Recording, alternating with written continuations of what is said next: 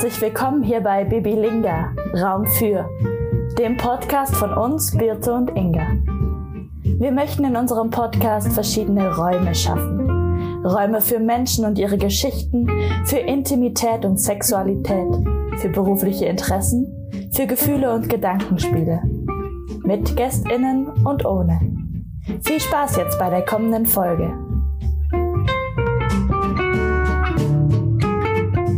Unseren heutigen Raum bekommt Watoto Kabisa.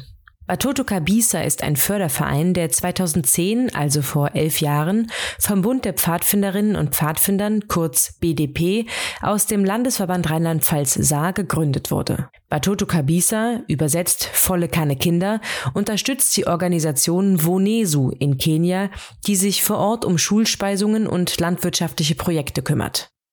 Außerdem ist noch das Projekt Hope Pet dazugekommen, in dem mehr als 1500 Mädchen wiederverwendbare Menstruationsbinden erhalten. Batoto Kabisa ist hiermit also Sponsor. Entscheidungen zur Projektentwicklung und Umsetzungen werden vor Ort in Kenia getroffen. Uns zugeschaltet ist heute Wiebke. Wiebke arbeitet aktiv im Verein von Watoto Kabisa. Sie wird uns gleich erzählen, wie es zu der Gründung gekommen ist und warum sich für die drei Projekte Schulspeisung, Landwirtschaft und Menstruationsprodukte entschieden worden ist und wie die Lage vor Ort aussieht. Denn Wiebke war vor zwei Jahren mit einer Gruppe von PfadfinderInnen in Kenia und hat sich dort vor Ort von der Lage ein Bild machen können. Das Thema Watoto Kabisa war eins unserer ersten Themen, über die wir gerne sprechen wollten. Inga und ich haben beide einen großen Bezug dazu, weil auch wir beide Mitglieder der Pfadfinder PfadfinderInnen aus Rheinland-Pfalz-Saar sind und ich vor zehn Jahren selber bei der ersten Gruppe dabei war, die damals nach Kenia gefahren ist. Jetzt also viel Spaß bei der heutigen Folge von Bibi Linga, Raum für, heute mit Wiebke von Watoto Kabisa. Hey Wiebke! Hallöchen. Hi, hi schön, hi. dass du da bist. Um es äh, so ein bisschen aufzulockern, würden wir erstmal mit so einer kleinen Fragerunde starten, damit äh, die HörerInnen dich und äh, uns auch noch ein bisschen besser kennenlernen. Und zwar, Birte, willst du mit der ersten Frage ja. starten? Geht es um äh, erste Male unseres Lebens? Genau. Da hatten wir nämlich beim letzten Mal, bei der letzten Folge mit angefangen und äh, das würden wir gerne mit äh, reinnehmen. Und dann wollten wir gerne wissen, wann hast du denn das erste Mal einen Berg bestiegen? Boah, krass das erste Mal einen äh, Berg. Daran kann ich mich gar nicht so genau erinnern. Also ich schätze, das war in irgendeinem Familienurlaub in Österreich. Ich weiß, dass ich mal auf der Zugspitze war. Ähm, das ist jetzt so namentlich der Berg, der mir noch so in Erinnerung geblieben ist. Und tatsächlich ein Berg, der mir in Erinnerung geblieben ist, ist der Mount Longonot, auch tatsächlich in Kenia. Ach, krass. Das ist ein Vulkan, ja. Aber ähm, ansonsten bin ich nicht so bergsteigerisch unterwegs. Wie alt warst du, als ihr auf die Zugspitze gegangen seid? Oder Österreich generell? Elf. elf. Ja. War ja gut. Zugspitze ist ja in Deutschland, aber genau, ich schätze so elf. ja. ja. Und Inge, wann war, warst du es erstmal, wann bist du es erstmal einen Berg bestiegen? Ja, ich würde auch sagen, äh, in irgendeinem Familienurlaub in Österreich. also ähm, ich kann mich auch nicht genau erinnern ans erste Mal, um ehrlich zu sein. Und du, Birte? Ähm, ich weiß nicht, ob es das erste Mal war, aber ich weiß noch, als ich in der zehnten Klasse war ich im Schüleraustausch in Israel und da waren wir in der, die, da ist ja so eine Steinwüste und da weiß ich noch, sind wir da die Berge rauf und runter gekraxelt. Da habe ich, da kann ich mich sehr genau noch dran erinnern, ähm, dieses Gefühl, oben auf so einem Berg zu stehen. Und das war äh, in Israel, genau. Ähm, nächste Frage. Wiebke, genau, wann bist du das erste Mal umgezogen? Äh, da war ich drei Jahre alt. Da bin ich äh, innerhalb von Koblenz allerdings, der Stadt, in der ich aufgewachsen bin von der Wohnung in eine etwas größere Wohnung. okay. Wegen Familienzuwachs. Ah, okay. Birte, du? Ich war mh, acht. Und da sind wir auch innerhalb des Dorfes umgezogen. Und dann ein paar Monate später sind wir einmal quer durch die Republik von Rheinland-Pfalz nach Niedersachsen. Genau, da war ich neun. Das war, glaube ich, so der erste große Umzug. Ja. Und du, Inge? Bist äh, du schon mal umgezogen? Klar, ich bin irgendwann ausgezogen. mit 19, glaube ich, war das. Das war mein erster Umzug. Ähm, Wiebke, deine erste Gruppenstunde bei den Pfadfindern. Ah, die hat noch in einem ganz anderen Bund stattgefunden. Äh, da war ich, ich glaube, sechs Jahre alt. Genau. Und da war ich in der Wölflingsgruppe äh, der DPSG-Pfadfinder. Und meine erste Gruppenstunde beim BDP, in dem ich jetzt auch noch aktiv bin, die habe ich mitgemacht, da war ich zwölf Jahre alt. Okay. Und Inge? Ähm, ja, mir ging es auch so. Ich habe auch in der DPSG angefangen mit sechs und bin dann mit acht, glaube ich, ähm, sind wir dann auch zum Bund der Pfadfinderinnen und Pfadfinder übergegangen. Genau, und Birte, Ja, ich du? bin ja spät erst dazugekommen. Ich war, glaube ich, 17. Und da habe ich aber quasi, meine Gruppenstunde war ja schon, wo ich selber Gruppenleiterin war. Also ich habe selber keine Gruppenstunde als ähm, Teilnehmerin gehabt. Pfadfinder, Pfadfinder Oma. Oma sozusagen, genau. Gleich bei den Omas eingestiegen. Sehr gut. Wiebke, dein erstes Haustier. Oh, Fische, Platis. Ich durfte da, ich durfte leider nie ein fälliges Haustier haben. Deswegen hatte ich Fische. Aber auch Ja, nicht voll so gut. lang. Hatten die Fische Namen? Äh, ja, ein paar. Die hatten mal irgendwann so Herr der Ringe-Namen. Geil. Ja, aber das ist schon etwas länger her. Voll gut. Birte, Ja, ich du hatte, wir hatten auch Fische. Äh, das war, da war, da war ich vielleicht so fünf, vier, fünf. Äh, und dann hatte ich aber mein richtigen erstes Haustier war, ähm, der gehörte auch mir. Das war ein Kater namens Ricky, genau. Hm. Den haben wir auch immer kleine ähm, Kleider angezogen. Der hat alles mit sich machen lassen. Und dann, Der nee, der war so ganz lieber, der hat einfach, den, das war nicht so eine typische Katze, mehr so der Hund. Und äh, de, de, mit dem konnte man alles machen. Und dann hatten wir noch, meine Schwester und ich haben ihm dann Puppenkleider angezogen. so, Okay, wenn sich der Tierschutz meldet, dann äh, gebe ich gerne Birtes Adresse weiter. Inga, dein erstes Haustier? Ähm, wir haben einen Hund bekommen, da war ich, glaube ich, vier. Und äh, der war auch sehr lange bei uns, also war das so das einzige Haustier lange. Mittlerweile habe ich auch einen eigenen Hund und äh, wir hatten noch eine Katze zwischendurch. Mhm. Goodie. Okay. Okay. Ich habe gerade gedacht, ähm, dass wir vielleicht mal noch ein paar Begrifflichkeiten erklären können für alle HörerInnen, die keine PfadfinderInnen sind. Ähm, und zwar haben wir eben DPSG, BDP und es war noch irgendwas, fällt mir gleich wieder ein, ähm, gesagt. Ich glaub, Möchte jemand von euch das erklären? Wiebke, was bedeutet BDP? Ja, BDP steht für den Bund der Pfadfinderinnen und Pfadfinder und das ist ein nicht kirchlicher Pfadfinderverband in Deutschland. Der ist 76 gegründet worden und ist einer der drei größten Pfadfinderverbände in Deutschland. Genau, nämlich Mhm. neben DPSG und VCP, ne? Und DPSG, weil wir gesagt haben, gerade BDP ist halt nicht konventionell, haben wir einmal die DPSG, die gehört der ähm, den christlichen, äh, den katholischen Pfadfindern an und der VCP, ach Quatsch, dem katholisch der katholischen Kirche an und der VCP gehört der evangelischen Kirche an. Okay, gut. Dann haben wir alle im Boot, denke ich. Genau, und äh, weshalb wir auch über Pfadfinder kommen, daher kennen wir uns natürlich auch. Und äh, das große Thema, was äh, uns heute beschäftigt, ist ja, ja, Watoto Kabisa.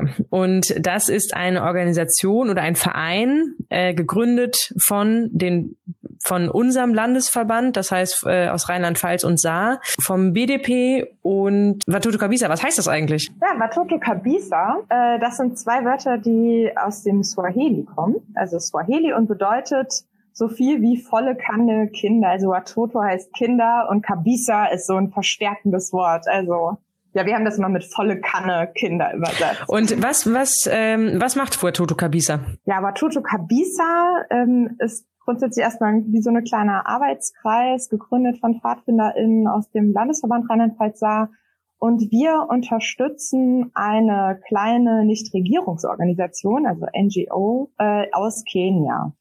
Und Was äh, genau. bedeutet äh, Nichtregierungsorganisation? Das ist eine Organisation, die quasi unabhängig von der kenianischen Regierung existiert und arbeitet. Das heißt, die Menschen da arbeiten ehrenamtlich? Nein, die werden auch bezahlt. Nee, genau. Und da kommen wir ins Spiel. Also wir sind quasi die finanzielle Unterstützung für diese NGO. Genau. Wir finanzieren deren Arbeit vor Ort. Mhm. Und wie kommen äh, PfadfinderInnen aus Rheinland-Pfalz-Saar nach Kenia? Also wie, wie ist diese Verbindung entstanden? Das war eine Idee von den äh, Gründungsmitgliedern, zu denen ich überhaupt jetzt gar nicht äh, gehöre. Die hatten tatsächlich den Wunsch, äh, ein soziales Projekt zu starten und sind da über private Kontakte an einen Sozialarbeiter geraten, der selbst aus Kenia stammt und dort ähm, ja verschiedene soziale Projekte leitet. Und mit dem zusammen ist dann eine Kooperation entstanden. Dan heißt der Mann. Genau. Und so sind die Pfadfinder quasi eingestiegen in soziale Projekte, die in Kenia stattfinden. Und und hat angefangen, die zu unterstützen. Und hat die angefangen zu unterstützen. Und die, das soziale Projekt in Kenia heißt Wonesu. Ja, so das ist der Name, das ist der, der Name NGO. der NGO. Genau. Die mittlerweile die äh, Projekte, die damals 2010 war das, angestoßen wurden, mittlerweile mhm. betreut. Okay. Genau. Und was für Projekte unterstützt äh, Vonesu? Äh, das sind, ja, ich würde mal sagen, drei verschiedene Projektschwerpunkte.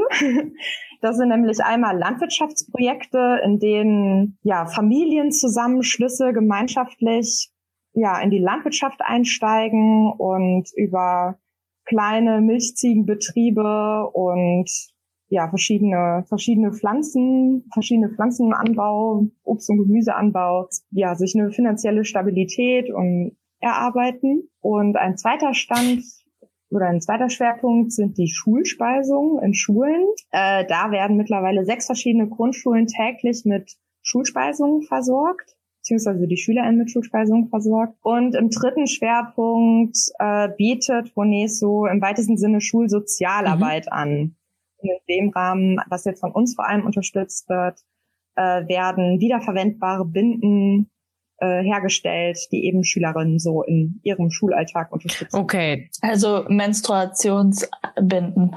Genau, ja, richtig, mhm. genau. So mhm. viele Produkte. Ähm, also du nochmal auf die verschiedenen Projekte quasi äh, zurückzukommen. Also beim ersten ist es so, dass quasi Landwirtschaft unterstützt wird. Das heißt, die Familien können sich da bewerben. Wer entscheidet das? Das ist die NGO vor Ort, die tatsächlich mit den Communities zusammenarbeitet und dort Familien mhm. ja, ausgesucht hat, quasi. Die ist in die Communities reingegangen und hat da Kontakt zu Familien aufgebaut. Und mittlerweile ist dieses Projekt quasi zum Selbstläufer geworden. Also da an dem Projekt sind über 60 Familien beteiligt äh, das ist sehr bekannt in der Region, in der Voneso arbeitet. Äh, und da bewerben sich mittlerweile im weitesten Sinne ähm, ja Familien. Also das Projekt ist mittlerweile wie so eine Art Selbstläufer. Familien kontaktieren Bonesu und ja, so läuft das okay. mittlerweile. Und das äh, zweite Projekt waren die Schulspeisungen. Das ähm, bedeutet, die, du hast gesagt 6000 6000 Mahlzeiten pro Tag? Äh, nee, nicht ganz. Also ähm, es sind an sechs Grundschulen werden jeden Tag Schulspeisungen Okay, ah, dann habe ich und davon profitieren, genau, davon profitieren insgesamt knapp 4000 Schülerinnen okay. und Schüler. Und was bedeutet das für die genau. Kinder? Ähm, warum ist es so wichtig, dass es, dass es Schulspeisungen da gibt? Hm, das klingt jetzt erstmal wahnsinnig simpel, von wegen, da werden jetzt erstmal jeden Tag irgendwie Essen verteilt.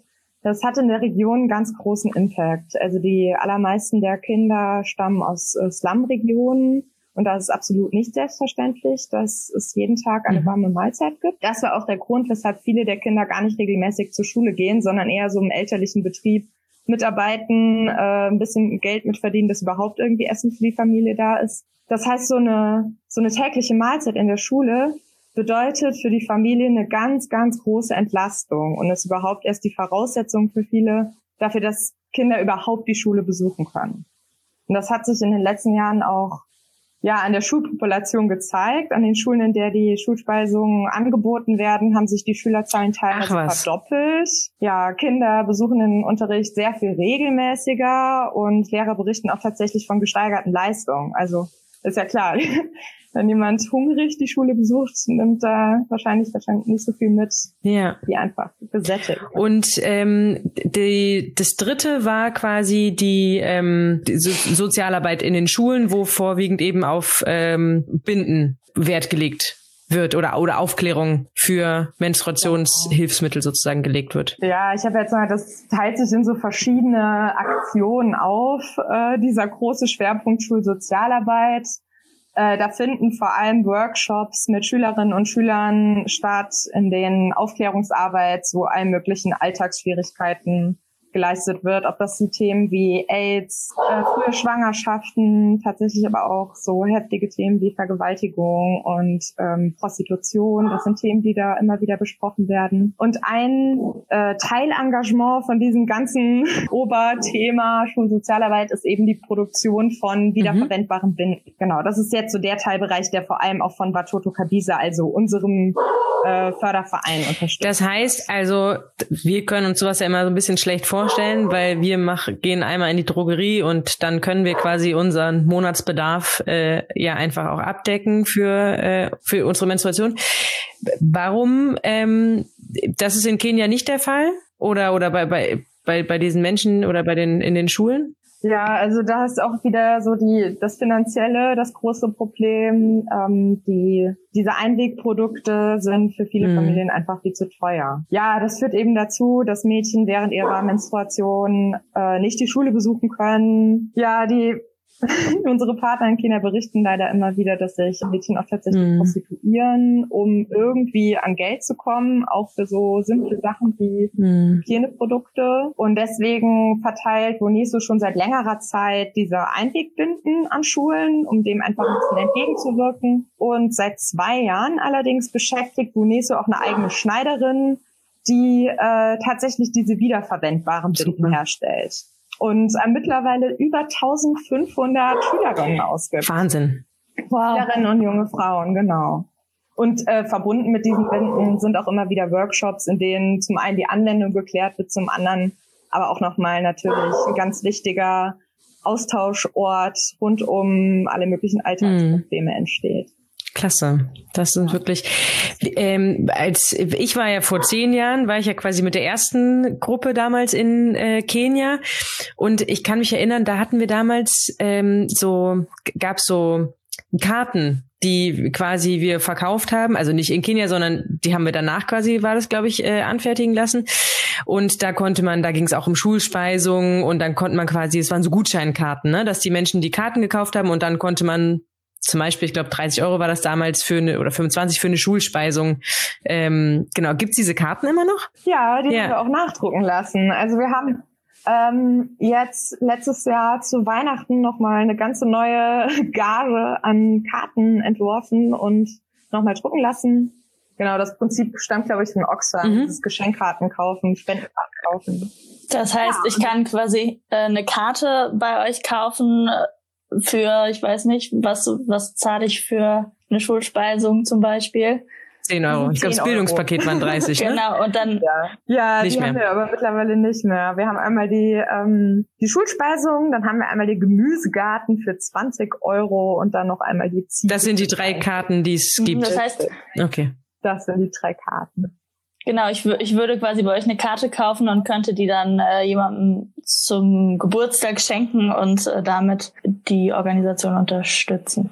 Ganz genau. Richtig? Ja, mhm. genau. Also die Spenden, die fließen auch wirklich zu 100 Prozent in die Projekte. Wir, also von Deutschland aus arbeiten wir alle komplett ehrenamtlich. Das heißt, wir da fließt kein Cent in unsere Arbeit, sondern. Was ist genau äh, eure Arbeit dann als Watoto Kabisa? Ja, ja, Spenden sammeln. Spenden sammeln, das Projekt bekannt machen, bewerben und äh, ja, ansonsten beläuft sich da ganz viel einfach auf die Kommunikation mit der NGO in Kenia und das Spendensammeln. Also wir haben uns da in den letzten Jahren mhm. nahezu überflüssig gemacht. Ich finde, das ist aber auch ein ganz, mhm. ganz, ganz wichtiger Aspekt. Also die Entscheidungen zu den Projekten, wie die laufen, was da passiert, das liegt alles in Hand von Boniso. Also damit haben Schön. wir nicht Was macht ihr für Projekte, um Spenden zu sammeln? Mhm. Ja, zum einen verkaufen wir diese Spendenkarten. Äh, jetzt, letztes Jahr sind leider einige Aktionen total flach gefallen wegen der Pandemie. Also ansonsten finden auch immer wieder kleinere Aktionen bei Pfadfinderaktionen statt. 2019 zum Beispiel haben wir auch äh, Berlin Dolo und Mary Amonde. Äh, das sind zwei Mitarbeiterinnen von Boneso eingeladen. Die haben am Pfingstlager unseres Landesverbandes teilgenommen äh, und haben davon Projekt berichtet und wir haben ein paar Workshops mit denen zusammen gemacht. Und äh, jetzt für das äh, für den kommenden Sommer, genau für Juli, planen wir gerade einen Spendenlauf. also mhm. ziemlich classy, aber ich glaube, das wird Und das ist aber dann auch nur von den Pfadfindern oder kann da quasi jeder mitmachen, der will? Das ist jetzt erstmal nur Pfadfinder mhm. intern ge äh, geplant. Ansonsten so für die breitere Öffentlichkeit finden immer rund um die Feiertage, so rund um die Weihnachtsfeiertage, kleinere Aktionen statt, die dann auch von den einzelnen Ortsgruppen, von den einzelnen Stämmen. Ja, ich erinnere mich auf jeden Fall, dass wir auf den ganzen Weihnachtsmärkten unterwegs waren, Musik gemacht haben und dabei nämlich dann die Karten verkauft haben. Das äh, ja. wir eine Zeit lang äh, sind auch ja. viele Gruppen ja. äh, haben Straßenmusik gemacht. Ja. Und damit Musik gesammelt. Genau. Ja. ja, da kann ich mich auch noch gut dran erinnern. Da waren wir gefühlt fast jedes Wochenende irgendwie in irgendeiner Fußgängerzone und haben äh, Spenden gesammelt. Wenn es jetzt mit Corona besser wird, wird es hoffentlich auch nochmal neuen Aufschwung finden. Ja, das waren total coole Aktionen. Ne? Daran erinnern, das waren auch so meine ersten Berührungspunkte eigentlich mit dem Projekt. Noch bevor ich da irgendwas mit zu tun hatte, standen wir mit unserer Gruppe auf der Straße und haben Schön. ein paar Lieder getrellert. Und dann warst du 2017, glaube ich, war das, bist du mit einer Gruppe von PfadfinderInnen nach Kenia gefahren. Ja, richtig. Da hat quasi die zweite größere ähm, Fahrt stattgefunden mit den PfadfinderInnen, genau. Da waren wir eine Gruppe von 23 Leuten, 20 TeilnehmerInnen im Alter von 15 bis 20 ungefähr, also echt eine junge Truppe. Und äh, das haben wir zu dritt, nee, zu viert. Also du hast die mitgeleitet, die Fahrt?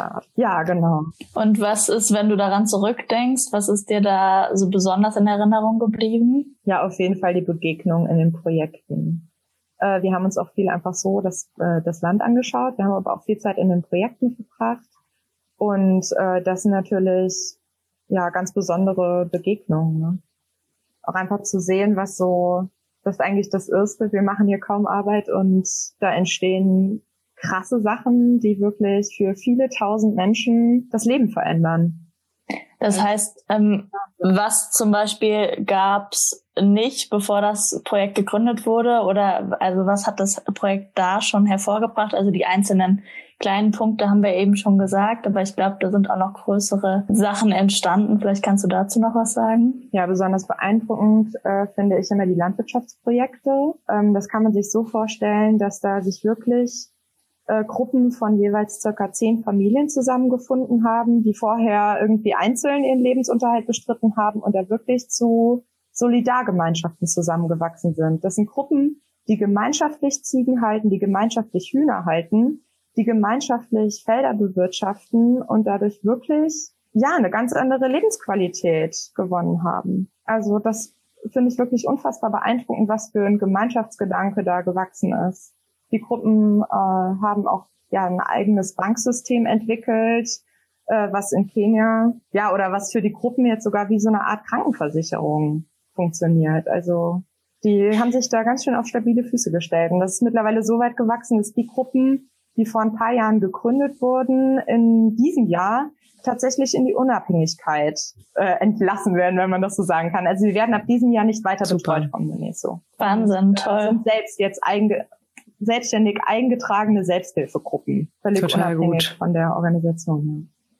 Ja. Also war es quasi so eine wir geben Starthilfe, um dann nachher sich, sich selbst helfen zu können, Aktion. Ja, genau das ist da wirklich komplett geglückt. Das hat angefangen mit der Ausgabe oder der Vergabe von einzelnen Milchziegen. Ja, und bis jetzt zuletzt die Gruppen eigentlich nur noch über verschiedene Workshops betreut wurden. Also dass Mary Amonde, die ist selbst ausgebildete Landwirtschaftstechnikerin, oder ich weiß nicht genau, wie man das jetzt so übersetzen kann, äh, die da äh, Workshops und Trainings mit den Gruppen gemacht hat über verschiedene Anbautechniken. Ja, alles Mögliche, die der Tierärzte organisiert hat, die ähm, einfach ja die Gruppen dabei unterstützen, die Tiere zu pflegen, die Tiere medizinisch zu versorgen und ja, das Ganze endet jetzt und die Gruppen sind ja, komplett selbstständig. Einige halten sogar Milchkühe mittlerweile. Und äh, für die Familien oder die Gruppen, die dann quasi jetzt, ich sag mal, ausgestoßen werden, das klingt so böse, ähm, bewerben sich aber dann jetzt neue Familien, die quasi dann auch die Möglichkeit haben, das Projekt zu durchlaufen.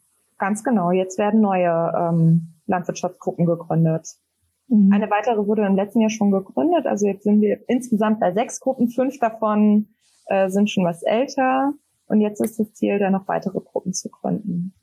Genau, da gibt's auch schon ganz viele, ganz schön viele Familien. Die Und Wonesu ist in Kisumu, richtig? Ja, genau. Das ist, glaube ich, die drittgrößte Stadt ja, genau. Kenias, wenn es mich nicht ganz täuscht. Genau. Und das ja. heißt, die Familien sind alle auch in Kisumu oder ist das Land landesverteilt? Genau, die Familien, die sind auch alle in Kisumu, im äh, westlichen Teil der Stadt. Also das nennt sich mhm. Kisumu West Sub County. Das ist ein äh, Gebiet, das direkt am Viktoriasee liegt. Also ja, die Gruppen gucken direkt auf den See. Einige sind sogar direkt am Ufer. Also ja, ganz im Westen der mhm. Stadt. Aber gehört alles noch zu Kisumu. Ist der See sauber, so dass man das auch als ähm, Wasser nutzen kann, was die Familien im Alltag unterstützt? Aus dem See direkt, ja, beziehen die Familien, soweit ich weiß, kein Wasser. Das liegt auch daran, dass weite Teile des Ufers einfach durch Fischereibetriebe äh, quasi zugebaut sind. Aber insgesamt ist die Region auch ähm, nicht ganz so dürrebedroht wie andere Teile Kenias. Also das ist eine relativ regenreiche Region, auch wenn die Region in letzter Zeit auch immer wieder ja, heftige Dürrephasen durchlebt aufgrund des Klimawandels. Aber an mhm. sich ist, äh, herrscht ein sehr äh, feuchtes Klima. Und Wiebke, du warst doch mit, äh, mit dieser Pfadfindergruppe da, aber du bist danach auch noch mal für längere Zeit nach Kenia gegangen. Erinnere Davor. ich das richtig? Davor. Mhm. Genau, ich war 2015 und 2016 in Kenia alleine. Und 2017 dann mit der Gruppe. Das war auch das War das innerhalb deines Studiums? So, privat quasi.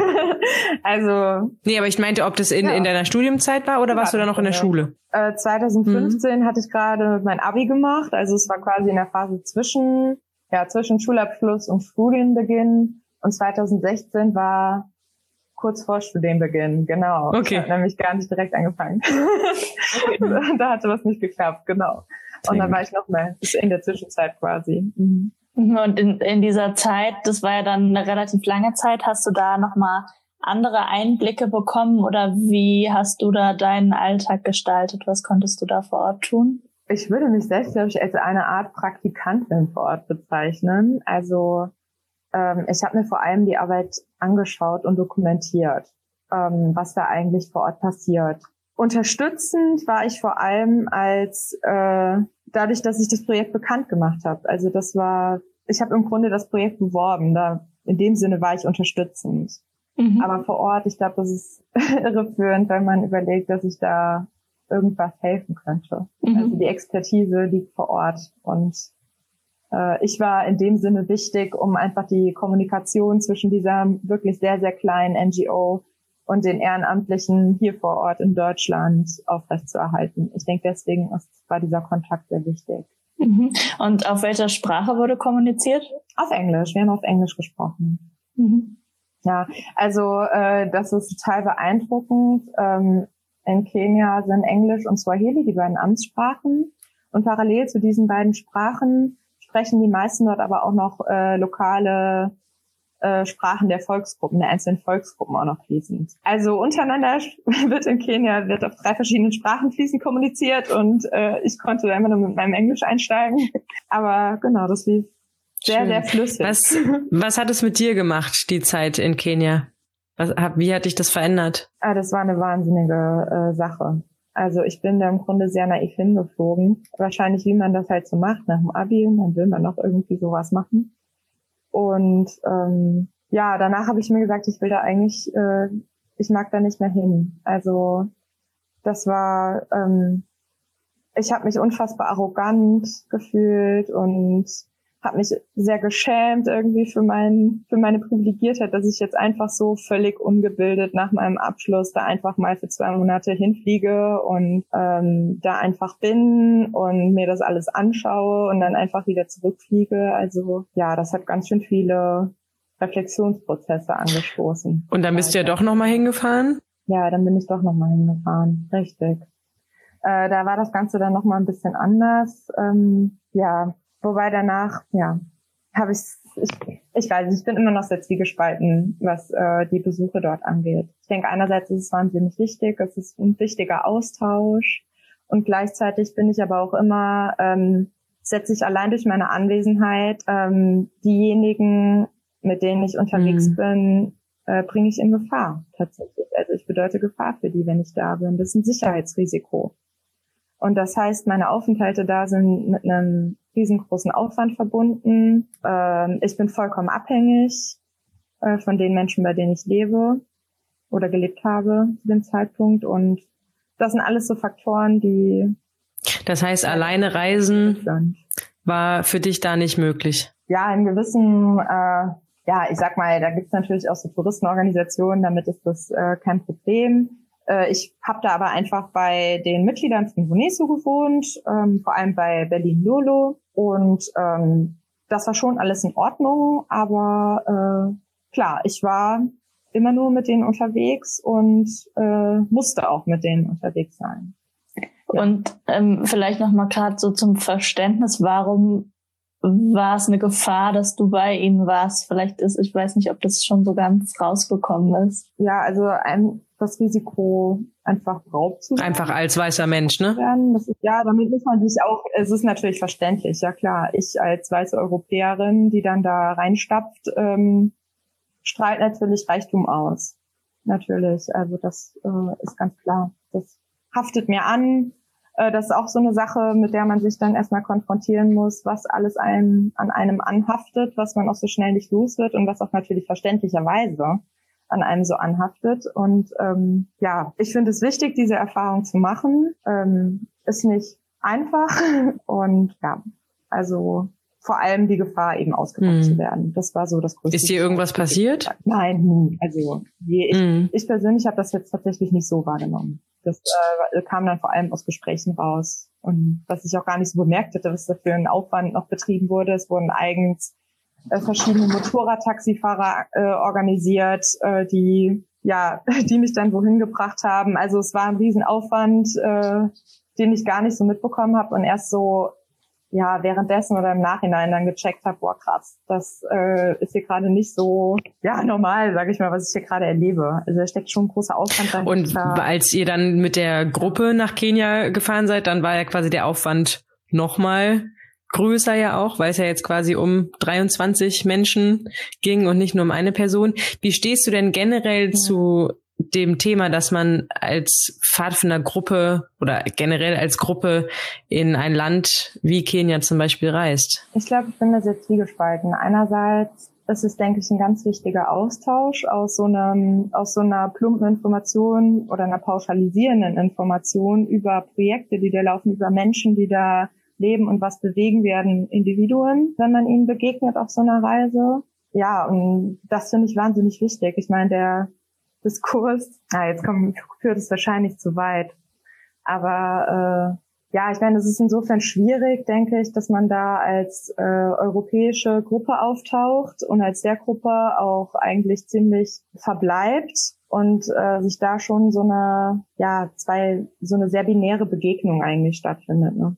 Einmal die weißen Touris, die dann da ähm, ja ähnlich wie bei meiner ersten Reise nach Kenia, die dann da auftaucht und es sich eben leisten kann, schon mit 15 Jahren das Land für zwei, drei Wochen zu besuchen und äh, sich die Projekte mhm. einmal anschaut und dann wieder wegfliegt. Also ich denke, da prallt schon ganz schön was aufeinander und äh, man kommt nicht so richtig aus seiner Rolle raus. Gerade in so einer großen Gruppe findet selten so eine richtige eins zu eins Begegnung statt. Also das ist mir bei der Reise aufgefallen. Ich erinnere mich noch, als ich vor zehn Jahren da war, sind wir, haben wir dann auch verschiedene Schulen besucht die quasi dann auch mit Schulspeisungen äh, unterstützt worden sind. Und wir waren in einem, in einer Schule in einem Slum gewesen. Und das war nämlich auch so eine Situation, dass man hat sich so, oh, so, so falsch da gefühlt.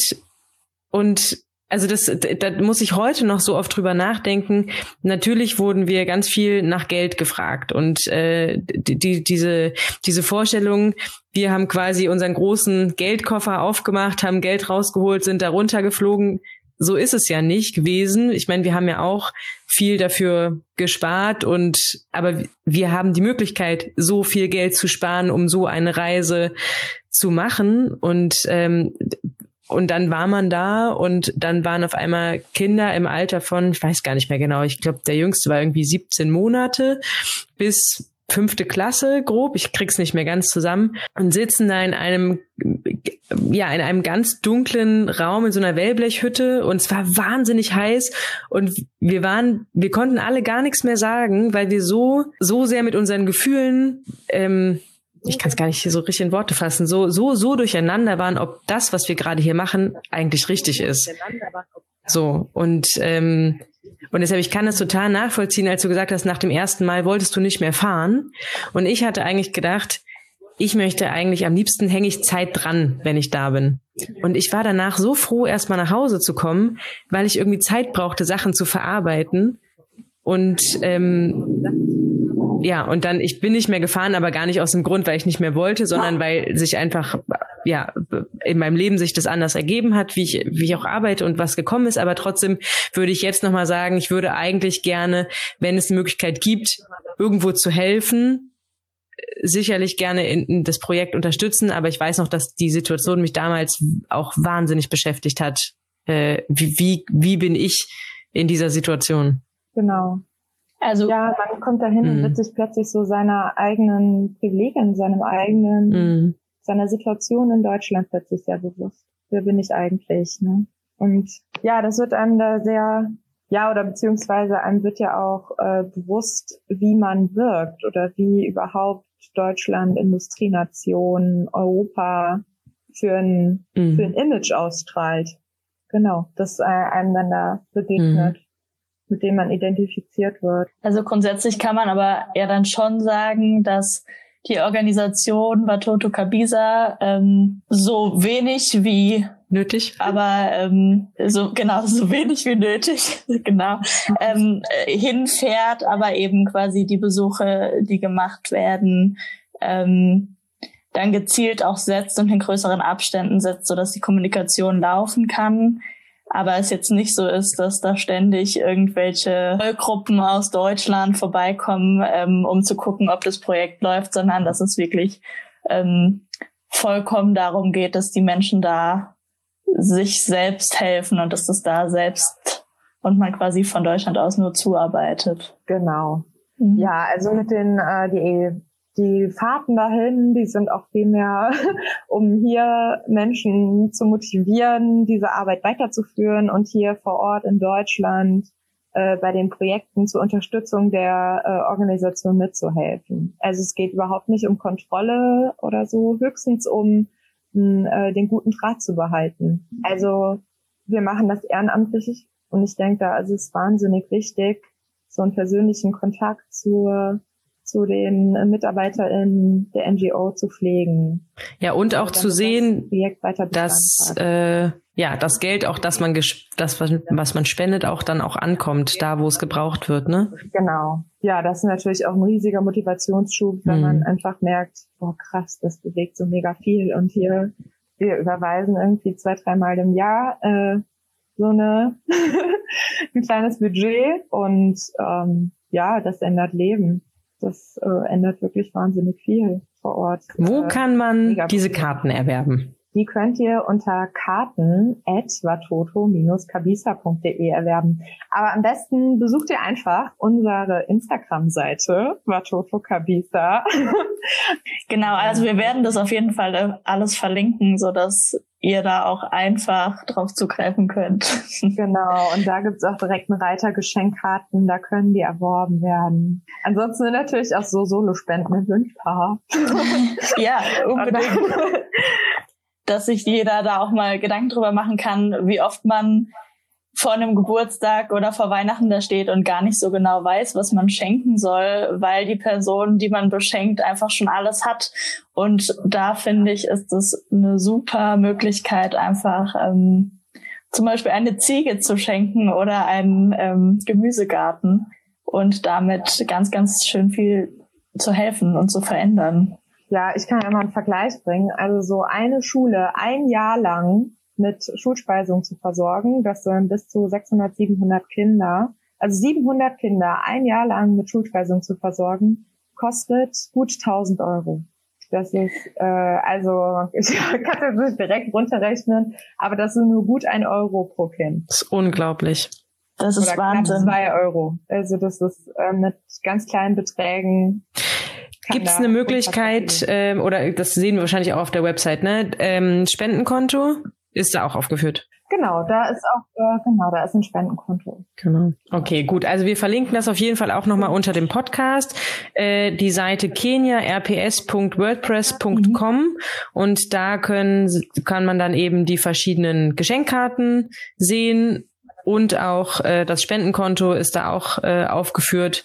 Und äh, ja, die Menschen in Kenia, vor allem ja die Kinder in Kenia, ja. ähm, die freuen sich. Volle Kanne Kinder. mega. Also wie gesagt, da kommt alles an und bewirkt mega viel. ich glaube, besser kann man ein paar Spenden nicht. Ja, wenn da jetzt irgendwie Fragen auftauchen sollten bei HörerInnen, ähm, dann kann man sich mit Sicherheit auch über das Instagram-Konto bei euch melden. Auf jeden Fall. Auf Oder jeden über Fall. eine E-Mail-Adresse, die auf der Homepage steht. Auf der Homepage gibt's auch E-Mail-Adressen. Ansonsten vorstand etwa toto-kabisa.de. Aber das steht auch alles, genau. Kontaktdaten gibt's auch auf, den, auf der Homepage. Wiebke, vielen lieben Dank. Ja, vielen Dank. Oder Inge, hast du noch eine Frage? Ich wollte dich jetzt nicht so abwühlen. Ja, bin irgendwie nochmal voll voll drin gerade und äh, habe seit langem irgendwie mich nochmal so intensiv jetzt auch damit beschäftigt und ähm, habe auf jeden Fall auch jetzt wieder richtig Bock, da wieder einzusteigen. So und ähm, sobald es Corona-mäßig funktioniert, auch einfach wieder Aktionen zu machen weil das einfach ja so wahnsinnig leicht für uns ist, da so wahnsinnig viel zu bewegen. Vielen Dank, Wiebke. ja, vielen Dank euch. Wie gesagt, das war cool. Bei Fragen gerne melden. Ich genau, nehme an, die, äh, genau, die mhm. Kontaktdaten werden dann ja verlinkt. Ja, möchtest du, gibt's noch was, was du zum Abschluss gerne loswerden möchtest? Oder ist alles gesagt? Boah, das sind immer die schwierigsten Worte. Ja, ich glaube, es wirklich, hier zeigt sich, wie mit kleinen Gesten unfassbar viel getan werden kann. Da kommt auch nochmal so dieser Pfadfindergedanke ins Spiel. Ich glaube, das ist eigentlich das. Der, erzähl mal den Pfadfindergedanken. Ja, dass äh, jeder Einzelne was bewegen kann. Einfach. Jeder Einzelne kann, auch wenn es jetzt hier nur so eine kleine Spende ist, äh, was ganz schön Großes bewegen. Und bei den Pfadfindern, genau, da geht es darum, jeden Einzelnen so zu unterstützen, dass er sie das Selbstbewusstsein hat, wirklich was zu bewegen und anzufassen und das Selbstvertrauen erhält, das zu schaffen. Absolut. Das ist ein voll Danke schönes dir. Schlusswort. Vielen Dank, liebe Wiebke.